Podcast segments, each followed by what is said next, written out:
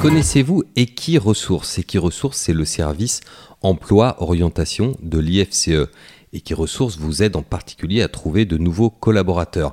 Et pour avoir déjà fait appel à eux dans le cadre d'un recrutement à jour de galop, je peux vous dire que cela fonctionne et qui ressource est là à la fois pour répondre aux besoins des professionnels et pour promouvoir les métiers de la filière cheval et qui ressource surveille le marché de l'emploi et qui ressource mène des études consacrées à notre secteur et qui ressource oriente les employeurs et les candidats et qui ressource organise également le concours de meilleurs apprentis de France. Et c'est Equiresources qui a lancé en octobre 2021 le hashtag le cheval recrute sur les réseaux sociaux. Alors partagez-le largement autour de vous. C'est notre sésame pour l'emploi, c'est notre intérêt à tous, que l'on soit recruteur ou candidat. Sitôt ce podcast écoutez, foncez sur equiresources.fr, vous y trouverez les coordonnées d'Élise David, c'est votre référente et elle est à votre disposition, que vous soyez employeur ou candidat à la recherche d'un emploi dans la filière course.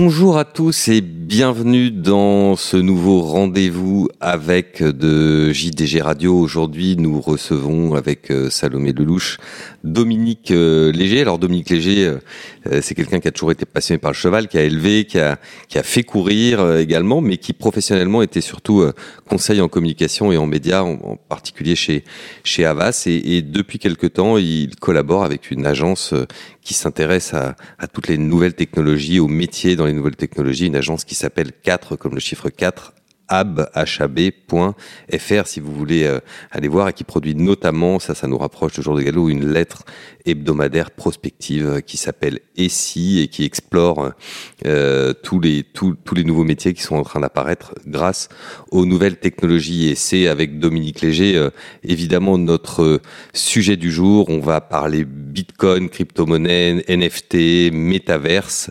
avec vous, Dominique, bonjour. Bonjour. Alors dès qu'on prononce ces mots de crypto-monnaie, de NFT, on, on est tout de suite un petit peu perdu. Alors peut-être pour commencer, est-ce que vous pourriez, euh, vous qui êtes un, un, généraliste, un vulgarisateur de, de, de, ces termes et non pas un, un technicien, euh, est-ce que vous pourriez essayer de nous expliquer avec des mots simples, par exemple, ce que sont les NFT Ah. Euh, pour avant de d'essayer de définir euh, ces NFT, il faut revenir à la technologie de, base, et je ne vais pas vous embêter avec des grandes considérations technologiques, mais simplement euh, une ou deux définitions de base. Euh, la technologie de base, c'est ce que l'on appelle une blockchain. C'est une chaîne de blocs de données informatiques et, donc le système blockchain est un flux d'échanges informatiques comme euh, le web est un flux d'échanges informatiques, mais avec des considérations très particulières de la blockchain. Alors on parle aussi de crypto parce que le cœur du cœur de la technologie en question a à voir avec le cryptage le cryptage des, des, données. Donc on parle indifféremment, indifféremment de blockchain ou de, de, crypto et en particulier euh, euh, l'avatar euh, le plus connu à, jour, à ce jour, c'est-à-dire les crypto-monnaies. Donc on ne dit pas blockchain monnaie, on dit crypto-monnaie, c'est le fameux Bitcoin, enfin, qui commence à être fameux. Oui, qui est le plus connu, de, Alors, le plus connu dans cet univers qui est le plus connu dans cet univers et qui représente aujourd'hui grosso modo 40% de, la valeur de l'ensemble des crypto-monnaies. Euh, alors, donc je disais que ce flux d'échange, il a des caractéristiques très très particulières. Il est décentralisé, hein, c'est-à-dire qu'il ne passe pas par un système central. Il se fait de personne à personne. Alors, euh, c'est pas deux personnes, ça peut être deux personnes à l'origine, et puis deux devient trois, devient quatre, euh, peut devenir euh, cent. On parle de peer-to-peer, de personne à personne. Donc il est décentralisé. Et à partir du moment où il est décentralisé, il est sans institution, sans intermédiaire. Euh, dans le domaine de la crypto-monnaie, euh, le fait principal, c'est qu'il est sans banque, hein, bankless. Oui, ni, ni, banque centrale, ni banque centrale, ni banque de dépôt, ni agence bancaire, enfin tout le système bancaire qu'on connaît n'existe pas. Il, il, est sans banque, euh, sans banque centrale. C'est d'ailleurs la toute première euh, origine de la réflexion de, des gens qui ont conçu la, la, les blockchains, c'est de se dire 2008 euh, a montré l'aspect pervers, euh, la crise de 2008 a montré l'aspect pervers de, des intermédiaires banques, hein, alors euh, des, banques privées, mais aussi des banques centrales. Donc, on va imaginer, dans un esprit euh, révolutionnaire, dans un esprit euh, de même un peu libertaire par certains côtés. Oui. Voilà, libertarien. Libertaire, libertarien on va concevoir un système sans ces bons sens de banquiers euh, et de financiers qui, nous ont qui, captent trop de valeur au passage et qui, bah, qui nous ont mis dans le trou. Ça devient du coup beaucoup plus personnel. Et ça devient du coup beaucoup plus personnel. Il n'y a pas un Deus ex machina qui est susceptible de contrôler l'ensemble. Ça se passe de personne, de personne à personne. Euh, alors tout ça reste très mystérieux sur le plan euh, technologique euh, proprement dit. Il n'y a guère que des experts informatiques qui puissent comprendre ce qu'est la réalité de la tripaille de ces blockchains. Et quand je dis expert, c'est pas euh, petit informaticien de base. C'est vraiment ceux qui ont une connaissance très approfondie des systèmes, euh, des systèmes informatiques. C'est pour ça que pour nos auditeurs, pour nos auditeurs, si on devait dire une chose pour commencer par régler la question des, des crypto-monnaies, bon, ce sont des monnaies en fait euh, parallèles qui finalement ont leurs propres conventions, leurs propres valeurs. Exactement. Mais si on y réfléchit, finalement, c'est pas tellement différent du dollar ou, ou, ou de l'euro, qui elles aussi, par certains côtés, ont une virtualité. Oui, au total, oui. Enfin, alors il y a des grandes discussions théoriques sur le fait de savoir si c'est vraiment une monnaie ou pas vraiment une monnaie. Bon, je, laisse ça aux, aux, théoriciens. En tout cas, ça a une valeur d'échange. Ça permet de faire des échanges. Exactement, ça, ça a une valeur d'échange. Euh, pour euh, vos lecteurs qui seraient particulièrement intéressés à en savoir euh, un petit peu plus sur les crypto-monnaies et sur l'origine de, de, la blockchain, je leur conseille de suivre une, c'est facile à retrouver en podcast, une série qui a été initiée par Arte dans le courant de l'année 21, qui s'appelle Le mystère Satoshi aux origines du Bitcoin. Alors Satoshi, c'est un, personnage dont on ne sait pas trop s'il a vraiment existé, si c'est un groupe de personnes ou une personne euh, toute seule et qui depuis a complètement disparu dans la nature, qui s'appelle Satoshi euh, Nakamoto. Et euh, cette petite série de six épisodes de, de 20 minutes en en six épisodes, explique assez bien non pas la tripaille, mais tout, tout, tout, tout l'esprit et, et toute l'évolution intellectuelle qui a conduit à la, blockchain. Donc c'est assez euh, remarquablement fait, c'est ce que j'ai trouvé de mieux sur le sujet euh, de, très loin. Parfait, donc ça c'était pour les questions des crypto-monnaies. Ensuite, le mot qui revient euh, régulièrement, la directrice générale par intérim du PMU en a parlé récemment dans, Jour de Galop, c'est ce fameux acronyme NFT. Alors, ah, est-ce que vous pouvez nous expliquer ce qu'est un NFT Cette fois-ci, c'est pas de la crypto-monnaie. Hein. Un NFT, c'est un non-fungible euh, token, hein, NFT. Token, c'est un jeton. Non-fungible, bah, c'est tout simplement non, non fongible, c'est-à-dire quelque chose qui ne se qui ne se reproduit pas, quelque chose qui est absolument unique. Et le système, euh, alors c'est virtuel, hein, c'est un actif virtuel, et euh, la blockchain garantit l'unicité, garantit l'authenticité et l'authenticité en tant qu'objet unique euh, du, token, du jeton, de l'actif en question. Alors la, première grande application de ce système NFT, c'est dans le domaine de l'art. Alors c'est d'abord parti de l'art virtuel, hein, c'est-à-dire que depuis une vingtaine d'années euh, maintenant, il y a eu le développement d'un art virtuel. Euh, oui, réalisé par ordinateur euh, et, et, destiné à, être consommé. Hein, voilà, à, base de codage et de, et de pixels. Et ça a été la première, euh, première concrétisation de d'œuvres virtuelles. Et justement. Excusez-moi. Oui, Justement, ces œuvres virtuelles, il y en a certaines qui se sont vendues plusieurs millions de, plusieurs millions de, de dollars. De dollars, on peut dire ça, oui. Oui, oui, tout à fait. Alors, d'une manière générale, euh, que ce soit pour les crypto-monnaies ou de le NFT, une extraordinaire euh, spéculation s'est emparée de, tout ça. Alors, bon, ce sont des mécanismes assez mystérieux qui, bon, on sait qu'il y a des gens qui euh, ont des moyens illimités.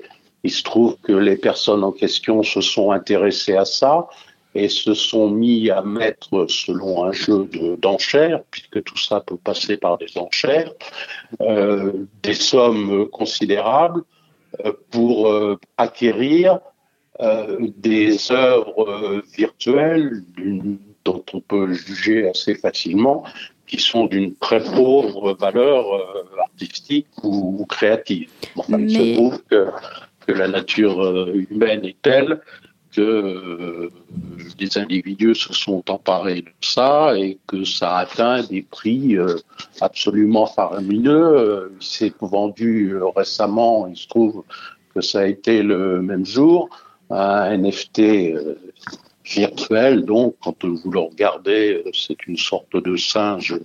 Vous vous demandez quel plaisir esthétique on peut trouver à regarder ça. Mais il se trouve que le même jour, ça s'est vendu trois fois plus cher qu'un Van Gogh. Est-ce qu'on peut parler euh, d'une collection euh, comme on pourrait collectionner des, des vraies œuvres d'art?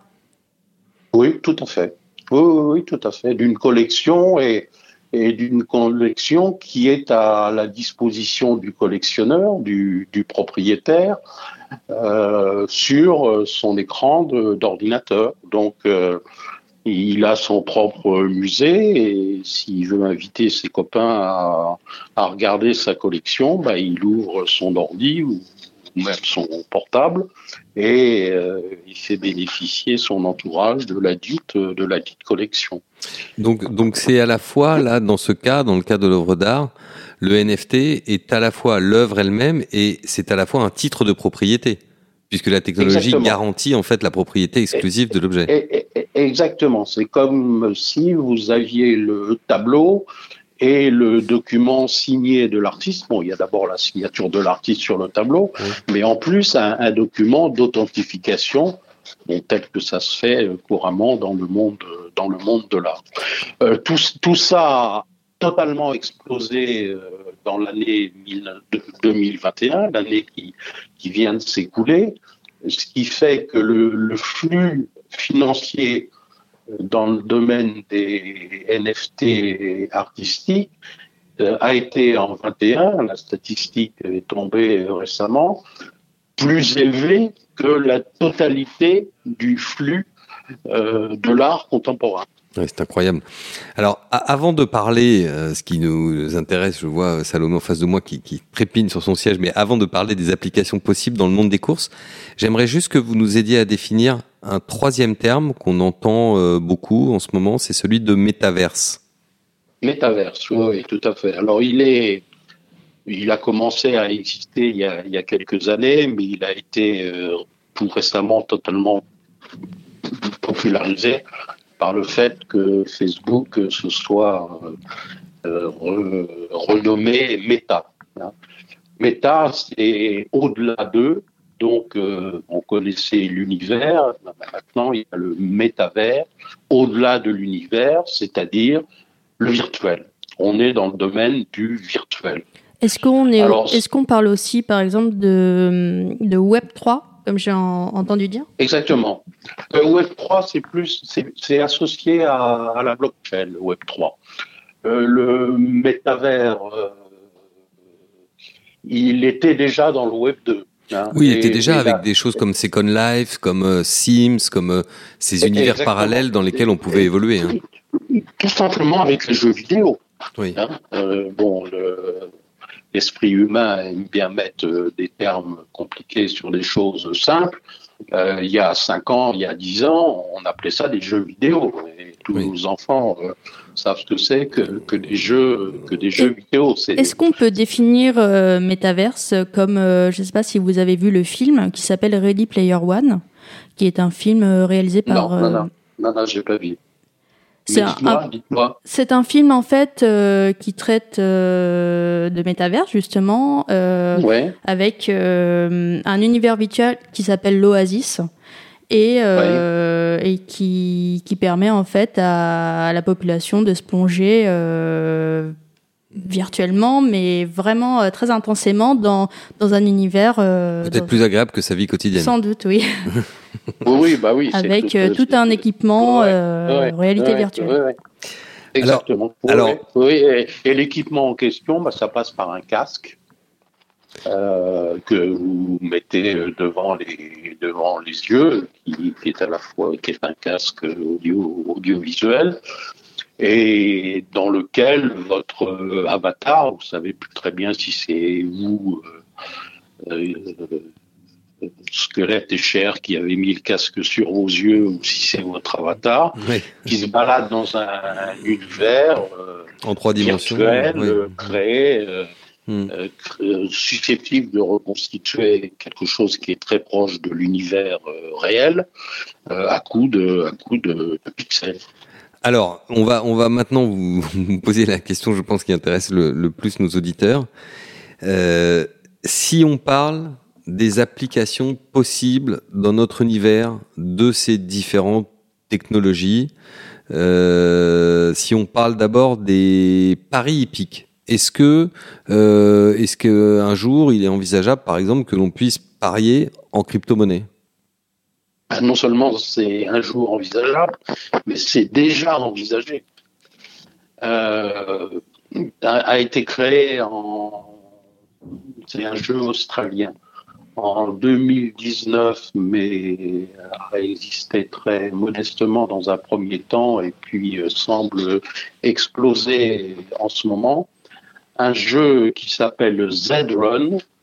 Je vous enverrai un, lien avec, euh, avec quelques considérations un peu plus précises concernant le, jeu, qui mélange tout ce que l'on vient d'évoquer, c'est-à-dire qui mélange le virtuel, euh, la blockchain, euh, les NFT, euh, les possibilités de spéculation qu'il y a autour des NFT et, le pari, le pari sur une course virtuelle créée virtuellement. Donc c'est un premier exemple que j'ai trouvé d'une réponse euh, assez précise à votre, euh, à votre question. Alors l'avantage, je suppose, de, de si, si, par exemple le PMU en France a accepté des, des, des paris en crypto-monnaie, c'est que on sait que les crypto-monnaies ont pas mal attiré aussi un public peut-être plus jeune que le public traditionnel des courses. Est-ce que vous pensez que ça précisément, ça pourrait être un des avantages de, de séduire une clientèle nouvelle et, plus jeune? Bah, J'en suis, j'en suis assez convaincu. Euh, j'en suis même très convaincu.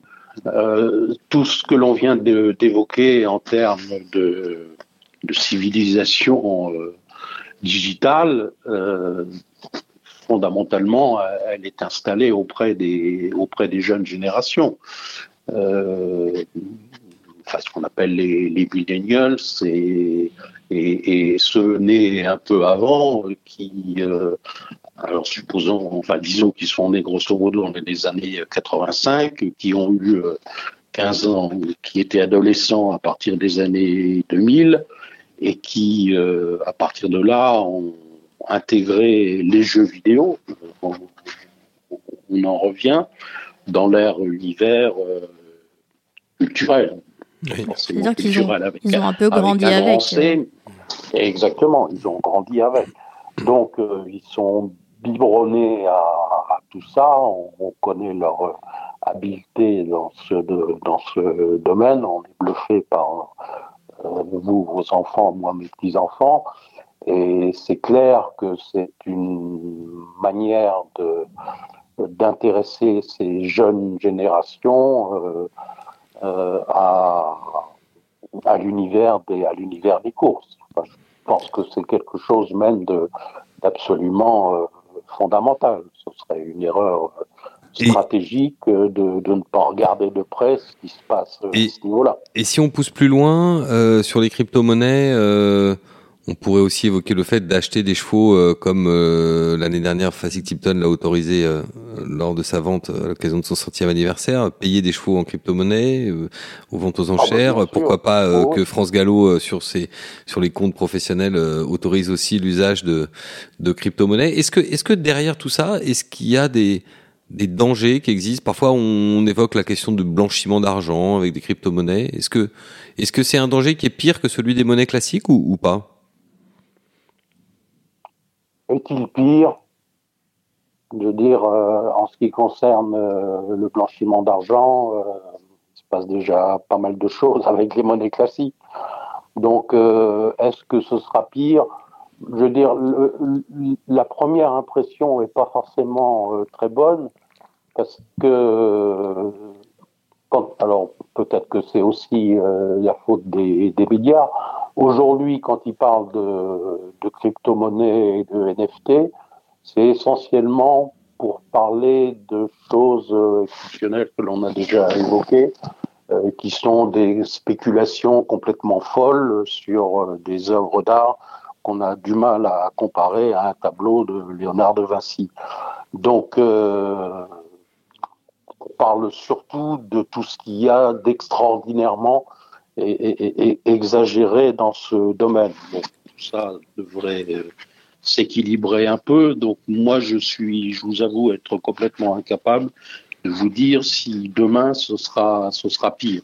Enfin, c'est sûr que euh, que le verre, que le verre est tout de suite dans le fruit. Ça, c'est ça, c'est bien clair.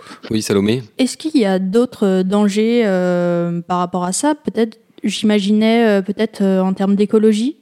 Euh, par rapport aux blockchains, qui, qui, on le sait, en fait, euh, c'est des milliers d'ordinateurs à travers le monde. Euh. Oui, donc beaucoup d'électricité, beaucoup de réchauffement avec. C'est énormément d'électricité. Il y a eu très hier tout un article dans le, dans le Monde, le journal Le Monde, qui estime qu'à 2000, alors je sais plus si c'est 30 ou 40, la consommation électrique non, la, la, la, production de, de CO2 euh, liée au numérique représentera 10% de la, de, la, de la production euh, totale, si néfaste euh, par ailleurs, euh, de, de, de, de, CO2. C'est énorme. 10%. Oui, c'est assez énorme. Mm. C'est plus que l'automobile, c'est beaucoup plus que l'avion aujourd'hui, c'est c'est au niveau du pire, des pires industries euh, polluantes. Bon, euh, tout ça est à regarder d'un peu plus près parce que tout le flux d'informations numériques, euh, c'est moins de papier, c'est moins de forêt, c'est c'est euh, si on raisonne en termes de télétravail, euh, c'est moins de déplacement des individus. Enfin bon, il peut y avoir des effets, il peut y avoir des effets compensatoires. Si maintenant on parle des NFT, alors euh, typiquement, moi la question que j'avais envie de vous poser, c'est est-ce que puisque le dans l'art c'est assez facile, le NFT est à la fois un titre de propriété et c'est l'œuvre elle-même. Mais si on devait l'appliquer par exemple dans les courses, on me dit un cheval je dis virtuel, mais je sais pas tellement quel autre terme employer, un, NFT pourrait incarner un cheval de course. Euh, Mais dans ce cas, vous êtes d'accord avec moi pour dire que le NFT serait le titre de propriété de ce, ce cheval euh, électronique. cheval, oui. Mais, mais quel serait unique, authentique. Voilà, mais quelle, quelle serait la quelle est la transcription en fait dans le dans le réel? Parce que l'œuvre d'art, on peut l'afficher sur son écran d'ordinateur, c'est une manière de le transcrire dans le réel.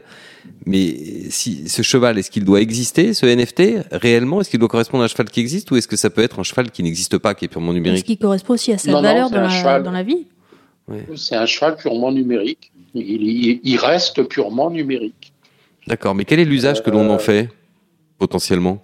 il faudrait eh qu'il y ait des courses virtuelles, il faudrait que. Eh ben voilà, exactement. À partir de là, euh, le, le, euh, j'évoquais ce, ce système euh, Z-Run. vous jouez, c'est-à-dire que vous constituez une écurie de course. Hein. vous avez des, vous achetez des des chevaux euh, NFT, vous constituez une écurie de course. Euh, un système organise pour vous des courses qui confrontent vos chevaux à, d'autres chevaux et, se met en route euh, le narratif. Je reviendrai sur le mot narratif.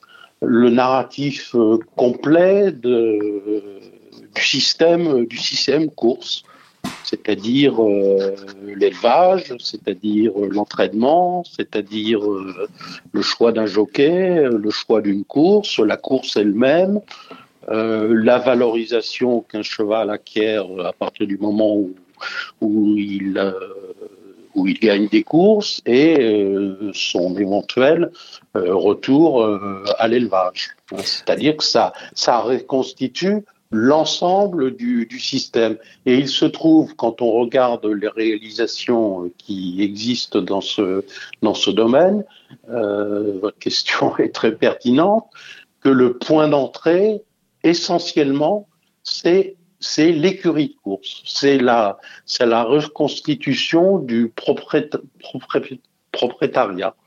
Euh, c'est-à-dire, c'est un individu qui achète des chevaux et qui fait intervenir ces chevaux dans le système euh, connu euh, euh, des courses des courses hippiques. Mais pour que ça puisse exister, il faut qu'il y ait, je, sais que The Turf l'a fait avec un produit qui s'appelait The Race, il faut qu'il y ait un organisateur quand même de ces courses virtuelles, ou est-ce que ça, vous pensez que ça peut être, comme pour les crypto-monnaies, quelque chose d'un peu plus libertaire, dans lequel c'est simplement des personnes entre elles qui décident de de jouer les unes contre les euh, autres. Il faut quand même qu'il y ait un centralisateur par certains côtés. Oui. Alors à partir de là, il y a deux. Il y, a, il y a deux hypothèses euh, possibles. Il y a une des deux hypothèses euh, qui ouvre sur des choses assez, assez vertigineuses. Il peut y avoir effectivement, classiquement, même si c'est virtuel, un organisateur, c'est-à-dire l'organisation de, de courses. Euh, c'est-à-dire que vous, vous êtes propriétaire d'une écurie et puis il y a un autre joueur qui sera propriétaire d'une autre écurie et vos chevaux vont se confronter au travers d'une course organisée par un, intermédiaire euh, extérieur qui, va mettre en scène euh, tout ça. Ça, c'est une euh, possibilité. Une, bon, qui est, je dirais, relativement classique. Elle est simplement une transposition de l'univers réel à, un méta, euh,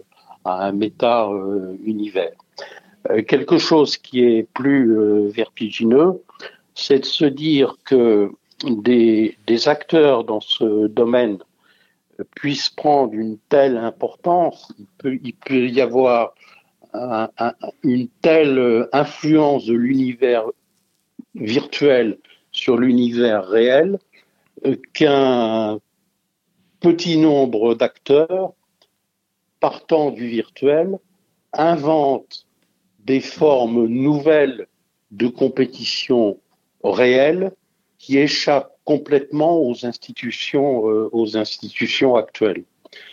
Euh, prenez l'exemple du, un exemple simple, parce que je suis assez conscient du fait que ce que je viens de vous dire est assez nébuleux. Euh, si vous prenez l'exemple du, football, vous avez vécu, euh, comme nous tous récemment, la volonté de certains clubs de foot, les, plus grands clubs. Les plus grands et les plus riches en Europe, oui, d'inventer une nouvelle compétition. Les plus riches d'Europe, d'inventer une nouvelle, d'inventer une nouvelle compétition, mais une compétition réelle dans lequel forcément l'aspect virtuel jouerait un, un, rôle, un rôle fondamental.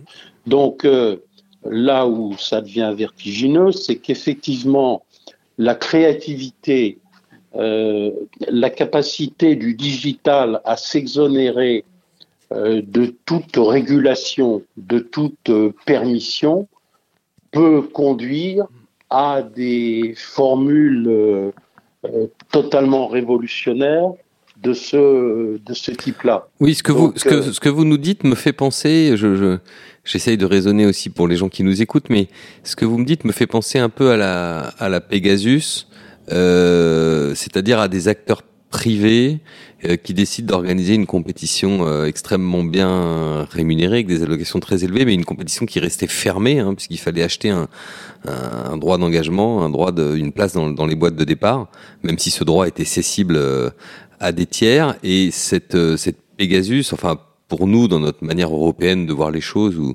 ou hongkongaise ou japonaise, c'est-à-dire d'un univers des courses très régulé, elle était évidemment pour nous très étonnante, hein, parce que nous on est habitué à ce que ce soit un organisme sous tutelle euh, qui soit le seul habilité à organiser des courses.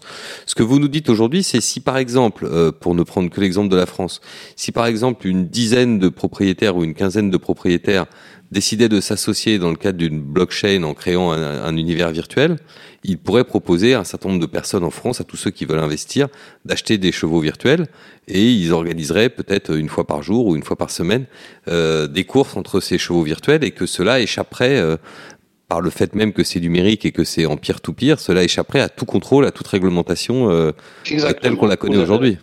Et vous avez tout compris. L'exemple que vous venez de dire est un, excellent exemple.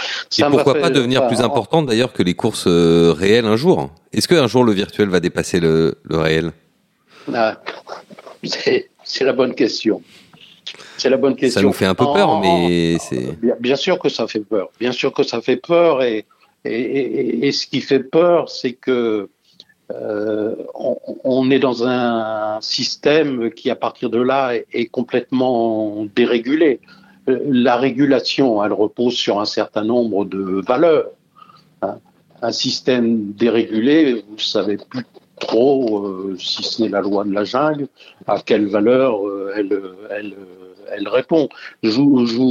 Pour illustrer le propos, un exemple très simple. Les réseaux sociaux, c'est une dérégulation de la presse, des médias, au sens large du terme. Hein. Il y a d'abord eu la presse écrite, ensuite il y a eu la radio, il y a eu la télévision, et maintenant euh, il y a les réseaux sociaux. Bon, ben, ce sont des organes d'information.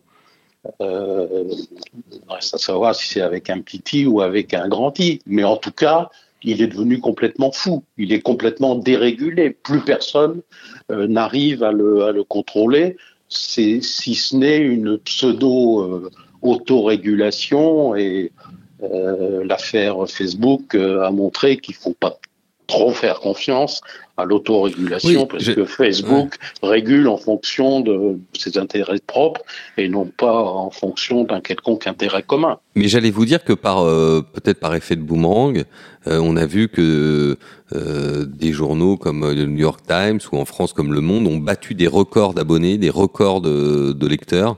Peut-être parce que précisément un certain nombre de personnes euh, ont, ont, besoin d'avoir une information vérifiée de qualité. Euh, oui, bien sûr pour, pour, bien sûr. pour, savoir ce qu'il en est et parfois ou régulièrement pour contredire ce qui a été échangé sur les réseaux sociaux. Exactement, bien sûr. Bah, c'est l'éternel balancier. Euh, le, la dérégulation pour ce qui est de la qualité de l'information telle qu'elle transite euh, par les réseaux sociaux est, est telle qu'à un moment donné, euh, pour des gens qui ont gardé l'esprit un peu lucide, il y a un vrai besoin euh, d'arrêter de d'être informé au travers d'un système qui n'est fait que de fake news. Oui. Salomé, vous aviez une autre question pour Dominique Léger. tout à fait. Est-ce que euh, dans le monde des courses, il y a justement des clients pour euh, le, les NFT Parce qu'on est plutôt un, monde un peu traditionnel. Est-ce que vous pensez qu'il y a un potentiel dans le monde des courses pour ça? Ou alors aussi peut-être pour le NFT pourrait... Je vous en prie, allez-y, je poserai ma question après. Oui, il y a quelque, en y réfléchissant, il y a quelque chose qui m'a qui m'a frappé et et, ça illustre ce que j'évoquais tout à l'heure du passage du, virtuel au, réel. À partir du moment où le virtuel s'intéresse aux courses, il reconstitue la notion d'écurie de d'écurie de course. Hein. Et euh, je me dis que euh, ça ressemble diablement à la logique des écuries de groupe. Donc, euh, je, il faudrait approfondir et spontanément, c'est pas forcément simple à faire, mais on pourrait tout à fait imaginer qu'une écurie de, de, groupe, au sens, euh, enfin tel que que ça existe et que ça existe de plus en plus et que c'est perçu comme étant quelque chose de fondamental pour l'avenir des courses pour attirer de nouveaux propriétaires fonctionne sur le système de, la blockchain. Hein.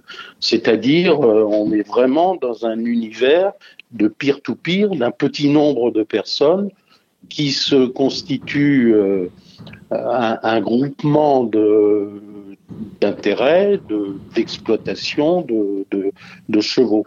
Donc, euh, partant de la façon dont le virtuel a réimaginé son exploitation de l'univers des courses, on a une transposition qui immédiatement fait penser à quelque chose qui existe dans l'univers vrai, qui est cette notion de d'écurie de d'écurie de groupe. Et, ça, enfin, intellectuellement entre guillemets, ça m'a frappé parce que j'imagine que qu'il y a une réflexion à mener dans ce dans ce domaine. J'imagine j'imagine assez bien que quelqu'un quelque part puisse se dire eh ben oui je vais créer une écurie de groupe et si au lieu de la créer de manière traditionnelle au travers d'une euh, de la société euh, telle qu'est le système juridique qui régit euh, les écuries de groupe ben je le faisais au travers d'une blockchain outre les chevaux de course on pourrait imaginer aussi que, le, par exemple, le PMU euh, puisse euh, créer des NFT avec des, tickets ou euh, des exclusivités virtuelles. Qu'est-ce que vous appelez des exclusivités virtuelles? Des, des, des, nouveaux paris, par exemple, ou ah, oui, la première utilisation de nouveaux jeux, ce genre de choses. Oui bien sûr. Oui, oui, bien sûr. D'ailleurs, pour pour euh, répondre euh, partiellement à, votre question, je reviens un petit peu en arrière sur ce qu'on évoquait euh, tout à l'heure sur un groupe de propriétaires qui imaginerait une une compétition qui sorte du cadre du programme et de, l'ensemble des règles définies par par la société mère. ça m'a fait, en y réfléchissant, ça m'a fait penser à, à ce qu'a été à une époque euh, les défis, les défis entre grands propriétaires. Euh, supposons que deux. On se souvient par exemple avec Épinard ou des, des, des, des chevaux un peu mythiques comme ça, où deux propriétaires lançaient un duel et les deux meilleurs chevaux étaient amenés à se confronter. Voilà, mm. c'est ça. Hein. Et qui empêcherait de monter ce défi euh, en dehors de l'institution hein en y ajoutant un maximum euh, d'exploitation dans le domaine du, virtuel. Deux propriétaires euh, décident de, de louer un, champ de course. Alors peut-être que la première difficulté, ce serait de, trouver un accord avec la société mère pour disposer de ce champ de course. Mais enfin, s'il n'est pas en France, il sera à Dubaï et les choses devraient pouvoir s'arranger. Et ben voilà, ils ont deux chevaux qui sont considérés comme les meilleurs de leur génération et les deux chevaux vont se, vont se défier. Et tout ça va être monté en mayonnaise tel que le défi en question va être la course de l'année, plus importante que le Derby d'Epsom ou que, euh, que, ou que l'Arc de Triomphe. Qu'est-ce qui empêcherait une, mise en scène de, ce genre? Euh, ben voilà, faudrait y réfléchir et je suis pas sûr qu'il y ait tant d'obstacles que ça au montage d'un tel d'un tel défi. Oui, c'est décidément passionnant. Peut-être pour terminer, euh, tout à l'heure vous disiez il faut que j'évoque le terme narratif. Que, que, vouliez-vous dire par, euh, par cela? Alors, euh, ce que je voulais dire par cela, c'est que manifestement, au travers de ce qu'on vient de dire, si on reprend l'exemple des NFT, les NFT envahissent le domaine de l'art. Ce qui est attendu par tous les experts, et ça a, commencé, ça a commencé, c'est qu'il envahisse le domaine du divertissement. Euh, et qui dit euh, divertissement, dit sport, dit jeu, dit euh, pari. Alors quand je dis que ça a commencé, vous avez entendu parler de, de la société Sorare qui va lancer prochainement un système de NFT et football Panini. Euh, ils ont fait une euh, formidable fonds au mois de septembre dernier, il y, a, il y a quatre mois, et tout ça est en cours de préparation euh, aujourd'hui et, et, va commencer à, à être opérationnel. Alors, vous achèterez une NFT Messi qui évidemment coûtera beaucoup plus cher que la petite vignette autocollante de nos albums d'enfants. Premièrement et que, et la NFT d'un petit joueur junior qui commence à percer dans un club de troisième division. Mais peut-être que le petit joueur junior qui commence à percer, euh, va devenir Messi et que ce que vous allez acheter euh, 100 bitcoin ou, ou 0,1 bitcoin aujourd'hui, euh, vous allez le revendre 50 000 bitcoins euh, demain. Donc dans tout ça, il y a la notion de, divertissement et de jeu et de pari au sens euh, très fort euh, du terme. Et euh, quand les, courses, c'est une chaîne de divertissement extraordinaire dans lequel la notion de jeu et de pari intervient à tous les, à tous les stades.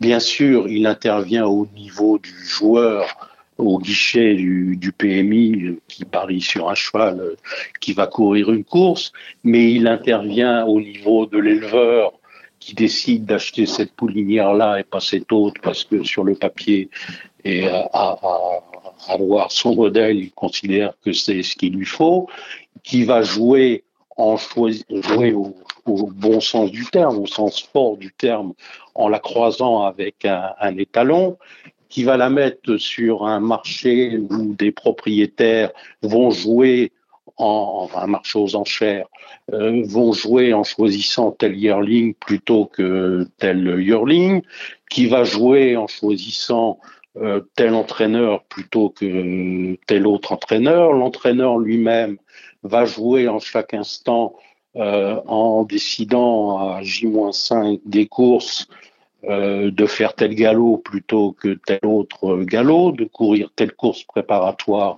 plutôt que telle autre course préparatoire, qui le propriétaire et l'entraîneur euh, de connivence vont jouer euh, là encore au sens fort du terme, en décidant de prendre tel jockey euh, qui a telle caractéristique par rapport à un cheval froid ou un cheval euh, chaud, et donc la main du jockey sera sera importante, etc. C'est-à-dire de bout en bout, vous avez du du, du, du jeu dans l'univers des dans l'univers des courses totalement installé, enfin, complètement au, au cœur du, au cœur du, du système.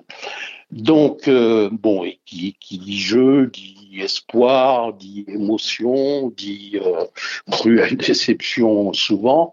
Mais enfin, je veux dire, c'est totalement fait pour, oui, dans cet esprit de... le, le, le, côté ludique qu'il y a au cœur de, de, de, tous, les, de tous les hommes. Et tout ça constitue un formidable narratif hein, euh, qui est passionnant de, bout en bout. Alors, euh, pour le pour le vivre, ce, narratif, il faut le connaître, ce sont euh, chacun de nous passionnés par la chose et qui, à partir du moment où on s'intéresse aux courses, bah, on s'intéresse à l'élevage, on s'intéresse à l'entraînement, on s'intéresse au jockey, on s'intéresse, etc. Et ce narratif-là, euh, ont, ont commencé à s'en emparer, mais peuvent de plus en plus s'en emparer euh, des systèmes de narration type Netflix. Et donc, euh, parmi tout ce que l'on a évoqué, blockchain, euh, NFT, métaverse, il me semble qu'il y a un, troisième ou un quatrième univers qui me paraît fondamental à exploiter pour les courses, c'est cet univers de la narration. Et, euh, si vous parlez de narration en 2021 ou 2022, vous pouvez pas ne pas penser à, Netflix. Oui, c'est exact. On a vu le succès. Euh, dans des univers comme la Formule 1, par exemple. Exactement. On a déjà eu l'occasion plusieurs fois d'en parler. Et, j'ai lu, euh, peut-être d'ailleurs dans Jour de Galop, qu'il y avait actuellement un projet de Netflix de mettre le pied dans l'univers des, courses. Mm. Bah, ça me semble quelque chose absolument capital à regarder de, à regarder de, de très près, parce que là encore, euh, dire, Netflix sont plus les, jeunes générations biberonnées à la culture sérique, donc euh, des générations de, développement euh, au large, comme dit la nouvelle directrice du, PMU. J'ai beaucoup apprécié son expression euh, au large. Euh, c'est au large, en particulier du côté des jeunes, qu'il faut regarder si on veut assurer la pérennité du système. Oui, et tout cet univers euh, numérique, il est effectivement, comme vous le dites, urgent de s'y intéresser. Dominique Léger, merci beaucoup d'avoir été avec nous. Merci, c'était passionnant, c'était passionnant. Euh, on donne rendez-vous à, nos lecteurs également, à nos auditeurs, pardon, dans Jour de Galop, puisque nous publierons les quelques liens que vous avez bien voulu nous confier et qui vous permettront d'approfondir sur tous ces sujets. On vous donne maintenant rendez-vous lundi pour le prochain épisode du Talk de JDG Radio. Et d'ici là, portez-vous bien.